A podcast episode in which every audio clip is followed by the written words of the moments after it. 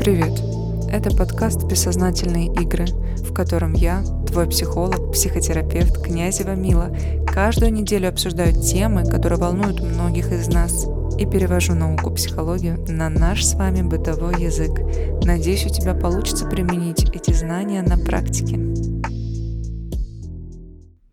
Друзья мои, привет! Сегодня мы с вами поговорим на тему расстройства личности, а именно зависимое расстройство личности, одно моих самых любимых. В конце я вам расскажу, почему. F60.7 – зависимое расстройство личности по международной классификации болезней. Но здесь важно понимать, что зависимость бывает разная. Это очень обширное понятие. Зависеть можно от чего угодно. От мнения окружающих, финансово, от, от родителей, допустим, можно зависеть можно иметь сексуальную зависимость, а можно иметь наркотическую, алкогольную и так далее. Но мы сегодня с вами разберем именно физическую зависимость от человека.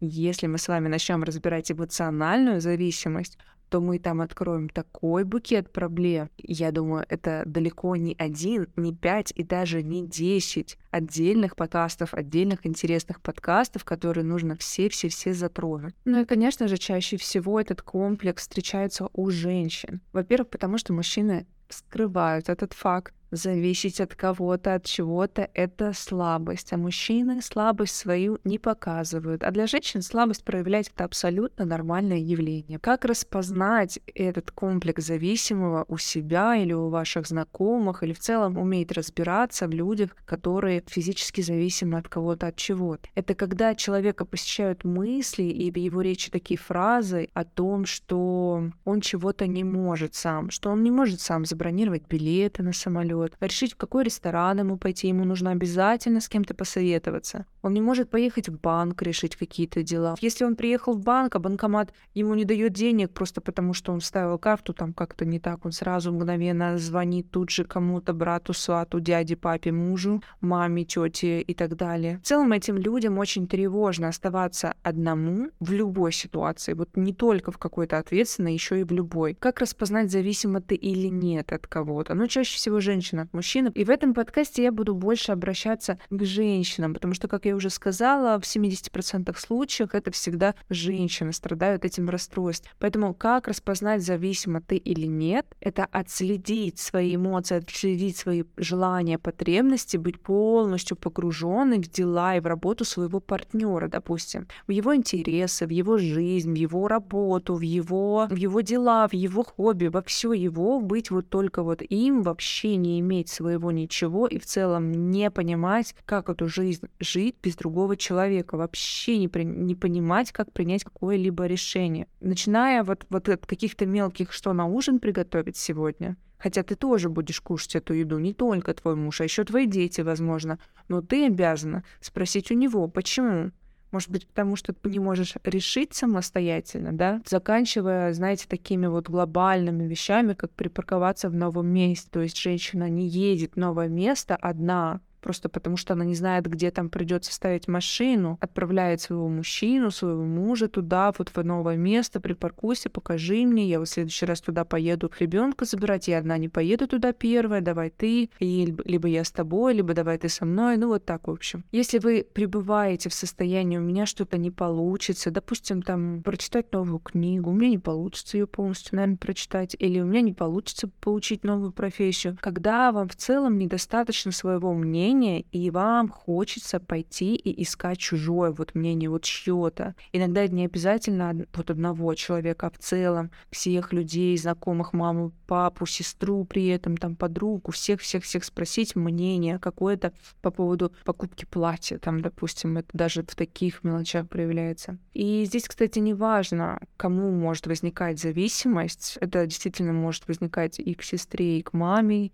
это может быть любой человек, на кого вы проецируете свою родительскую фигуру, с кем вы можете повторять вот этот паттерн из вашего детства, вот, этот, вот эту драму вашего детства, кто может возникать родительская фигура. А родительская фигура, вы помните, надеюсь, кто это. Это человек, с кем большую часть вы провели в детстве, кто вас воспитал, с кем вы больше общались, больше виделись, на кого больше опирались, ну и так далее. Но чаще всего это просто мама, папа, а у детей в детском доме это чаще всего воспитатель, учитель. То есть вы понимаете, да, что родительская фигура это не обязательно физический родитель. Еще хочу сказать, что комплекс зависимого — это комплекс человека, который ментально уже застрял в каком-то возрасте. Примерно считается, что 12-15-летнем возрасте, вот в таком застрял человек вот в этом ментальном возрасте, потому что, знаете, зависимость это про что? Это про инфатильность, это когда ты вот в детском возрасте ты зависел от своих родителей физически, да, потому что ты не можешь, ты ребенок, ты не можешь по законодательству пойти и там начать работать,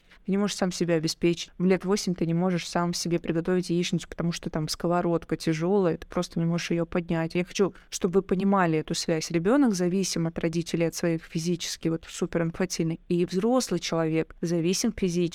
То есть вы здесь должны понимать, что ментально у человека, который зависим, у него ментальный возраст очень-очень очень-очень низкий. Он действительно застыл в очень детском возрасте. И как же все-таки формируется это расстройство личности, этот комплекс, в каких семьях, что посопутствовало этому, и как не допустить с нашими детьми такого же. Значит, смотрите, это бывает в двух случаях при гиперопеке и гипоопеке. Гиперопека это когда ребеночка с самого детства ограждали, не давали свободного выбора, свободного голоса, свободного права на что-то, когда его критиковали, говорили ему, что он чего-то не может, когда вот такие тревожные родители боялись, что они родили какого-то не, не совсем полноценного ребенка, который не может принять решение, да и в этой юбке ты красный не ходи, тебе красный цвет не идет, да на юриста не иди учиться, там сложно, иди на бухгалтера, там за три года цифрам научишься учишься, зато будет работа стабильная, а сейчас с юристами непонятно что. То есть свои страхи на этого ребенка проецировали, проецировали, проецировали, ото всего его оберегали. На экзаменах я за тебя договорюсь, не ходи на них, и то я сделаю за тебя, и это сделаю. В общем, все, все, все за него делали. Так человек вырастает, и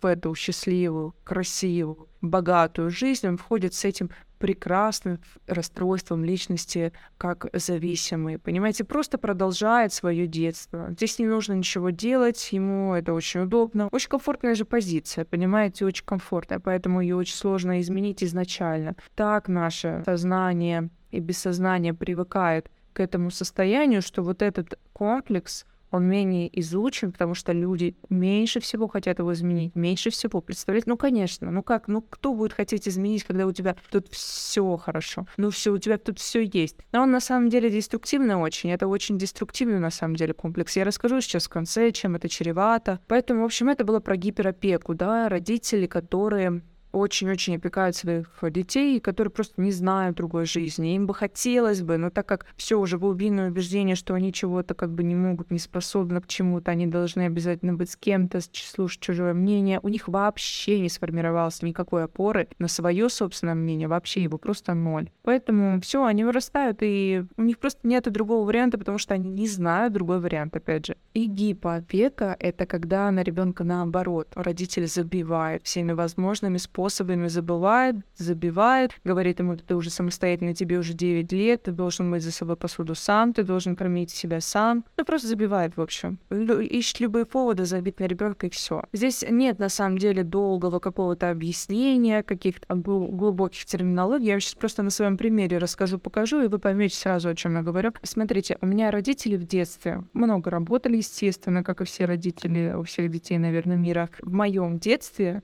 подойти у мамы спросить, мама, я хочу кушать, покорми меня, было чем-то ненормальным я могла услышать максимум, ты знаешь, где холодильник, ты знаешь, где его открыть, пожалуйста, пожалуйста, дальше ты разберешься. Если ты реально голодная, то ты разберешься. Так говорила мне моя мама, когда я там училась второй, третий и так далее класс. Я так устала в детстве в своем думать о том, что мне кушать, самой себе готовить. Я очень часто себе готовила, поэтому я очень вкусно готовлю сейчас в своем вот взрослом возрасте. Очень хорошо это легко могу сделать, когда я хочу это сделать. Но я так этого не хочу делать. И я ищу любые способы заказать еду. Если у меня еда в холодильнике, то это, как правило, что-то нарезанное, что не надо готовить. Там, я даже сыр или какую-то, вы знаете, рыбу покупаю всегда нарезанную. Желательно сразу все готово, чтобы я могла просто открыть и взять вилку. Все, я в своем детстве наготовилась, накормила себя, мне больше не хочется. И когда я в взрослом своем состоянии встретила парня, который, как родитель, хотел за мной много ухаживать, спрашивал у меня, во что я одета, либо напоминал мне, что сегодня минус 10 висит за окном, пожалуйста, оденься потеплее. А заправила ли ты машину? Там, а ты поела? Что ты заказывал? Ну, молодец. Действительно выступала как в роли родителей. И, в общем, я тогда так расслабилась, так наслаждалась этому. Но недолго, потому что это очень быстро надоедает. И вот, собственно, в чем и отличие гипер, гипер, гипер опекующих родителей, что вот их дети одни вообще реально не могут представить жизнь без другого. Они независимы настолько, что они не знают другого варианта, как жить. И они впадают в стресс только от мысли, что у них не будет больше вот этой созависимой родительской фигуры. А гипо, они отлично выходят из этих, если что, отношений, отлично знают, как им что дальше делать. Просто они немножечко поленились. Вы знаете, да, психологии нет, если что, понятия лени. Это вот как раз-таки вот в таких моментах, где есть вторичная выгода, там, немножечко кайфовать. Я буду говорить сейчас слова своими именами, потому что, ребята, это была правда. Я действительно кайфовала, когда за мной вот так вот ухаживал человек, потому что я очень устала в детстве своем кормить себя сама и думать о чем, что, о том, что, что, куда мне, как мне, там, что мне надеть, что мне сделать на голове. Ну, вот такой вот я супер самостоятельный ребенок была, что я и вообще не знала, что такое, когда мама вообще может уделить в детстве тебе достаточное количество, количество внимания. Поэтому человек, на которого забивали, он, как правило, вот уже вырастает, и он так, конечно же, устал. Вот это заботиться, что мне есть, а будут ли у меня деньги на квартиру. Вот он с 15 лет, может быть, фашит, работает, переживает на этот счет. И, конечно, когда попадается такая родительская фигура, ну, конечно, ему хочется, его психике хочется расслабиться, правда. И, конечно, он впадает вот в эту зависимость. Но, опять же, как я сказала ранее, ненадолго, потому что, потому что у этих людей, они такие, знаете, они, во-первых, тоже у них там паттерны одиночества очень там у них другие, на самом деле, проблемы, еще больше, еще похуже, еще глубже даже бывают. Вот. Но есть они, естественно. Как правило, просто легче выйти из этих зависимых отношений. Значит, что тут нужно понимать? Конечно, это патология. Это ненормально, когда мы зависим от человека, когда мы жизнь своей не можем представить без человека физически. Конечно, это патология, конечно, ее нужно лечить, но, как правило, люди с этим комплексом очень редко приходят на терапию к психотерапевту. Если они приходят, то, как правило, знаете, какие их э, запросы. Это могут быть психосоматические проблемы, там какая-нибудь проблема, которая, ну, никак никаким образом не вылечивается докторами всеми возможными, какие-нибудь запросы, знаете, на здоровье. Потом они приходят с изменами мужа, но не для того, чтобы уйти от него безболезненно, а для того, чтобы простить его безболезненно и продолжать отношения дальше после там его измены или какой-нибудь там, а, есть какого-нибудь побоя даже, может быть, даже такое бывало.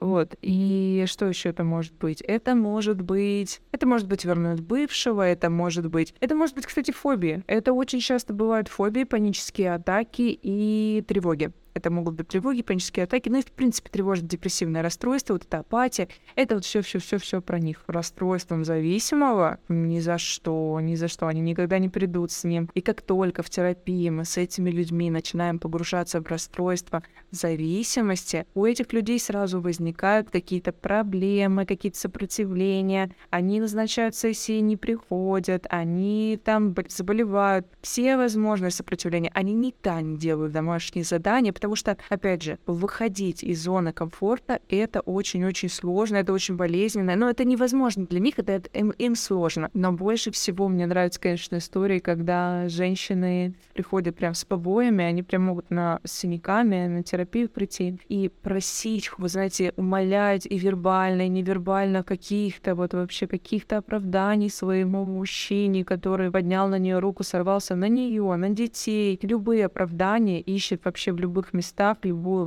вообще возможность продолжать оставаться вот в этих зависимых отношениях, понимаете, настолько вот это все запущено. Ну, просто потому что, опять же, зона комфорта и бессознательное не знает, как можно по-другому. Не было по-другому в жизни, поэтому уходить в неизвестность это невозможно. Я вам очень рекомендую изучить когнитивно-поведенческую терапию. Она работает именно с убеждениями человека, изменяет негативные на позитивные. А вот потом уже после этого уже опускаться в ситуации, в которых эти убеждения были заложены в вас. Но сначала я всем всегда рекомендую вот именно прочитать и книги, и пособия о когнитивно-поведенческой терапии. Это книга Джудит Бек, она так и называется когнитивно-поведенческая терапия. Там про каждый, каждый комплекс, и вы можете прям содержание открываете, будет где-то в конце, по-моему, предпоследний там список, зависимое расстройство. Вы прям переходите, там прям все-все-все-все по пунктам, как его у себя выявить, как эти убеждения выявить, что вам делать, какие тесты проходить, где, как, что, как лучше себя повести, как эти негативные убеждения, которые вы выявили, переделать на позитивные, и вот такую информацию прочитать. Потом где-то на ютубе включить когнитивно-поведенческую терапию, лекцию, либо здесь в подкастах послушать еще. В общем, как можно больше узнавать, узнавать, узнавать, что это такое. Это поможет вам хотя бы на начальном этапе понимать, что что не так и с чего начать, почему вы так вот зависимы, почему хотя бы издалека начнет. Вы, вы знаете, вот в чем суть терапии? Человек сначала признает, что у него есть какой-то комплекс, а чтобы признать, что у него есть какой-то комплекс, нужно вот как раз понять его сущности, вот как раз там все это написано, написано, вот читайте, вам, я думаю, понравится это в первую очередь. Но чаще всего, конечно, это семейная терапия, даже так получится, что вы вот когнитивно-поведенческой терапии с психотерапевтом, да и вообще в любой терапии, если вы будете приходить домой, а ваш партнер будет продолжать вас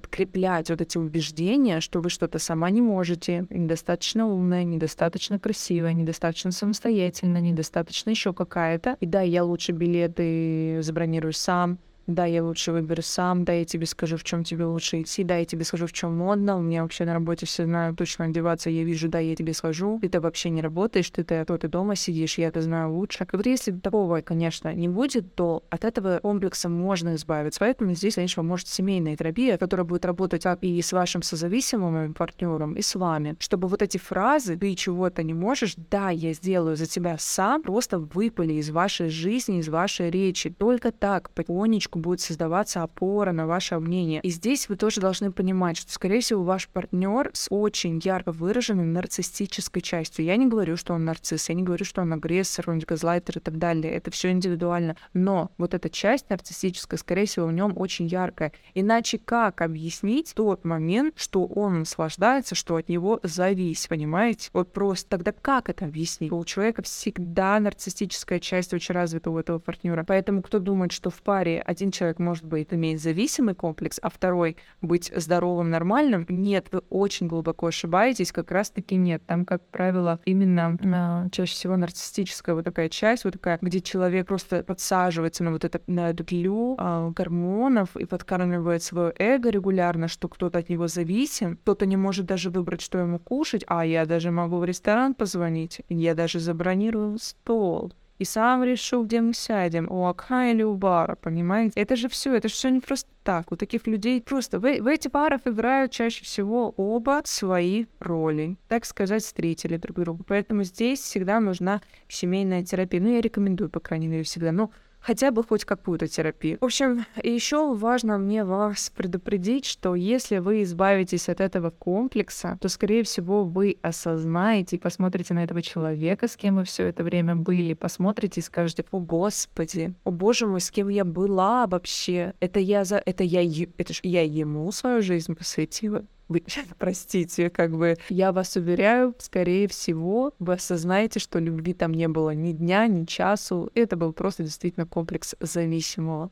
Это нормально абсолютно. И я вам хочу сказать, что это, кстати, второе, вторая причина, по которой человек не хочет избавляться от этого комплекса, потому что вот это осознание, реальное осознание, а с кем вы вообще сейчас э, были или там посвятили там свои годы жизни, это на самом деле болючая очень штука, очень, очень больно, очень бьет по самооценке, тоже очень, ну, правда, тяжело осознается, тяжело осознаваемое чувство, поэтому кто-то выбирает лучше не осознавать. Вот и все. Это была вторая причина, по которой люди не доходят ходят на терапию с комплексом зависимого. И очень важно не впадать в спасателя, если рядом с вами есть хотя бы люди, хоть немного, хоть малость с комплексом зависимого. А они есть, их очень много на нашей планете, это нужно понимать. В общем, это все, друзья мои, все, что я хотела вам рассказать о комплексе зависимого. Спасибо, что вы были со мной. Подписывайтесь на мои социальные сети, Инстаграм, Телеграм, на YouTube канал, пожалуйста, подписывайтесь. Я буду очень рада вас везде видеть. Я буду очень рада увидеть увидеть вас комментарии. Вы знаете, кому отправить послушать этот подкаст. Все, спасибо вам, люблю вас, целую, продуктивной недели.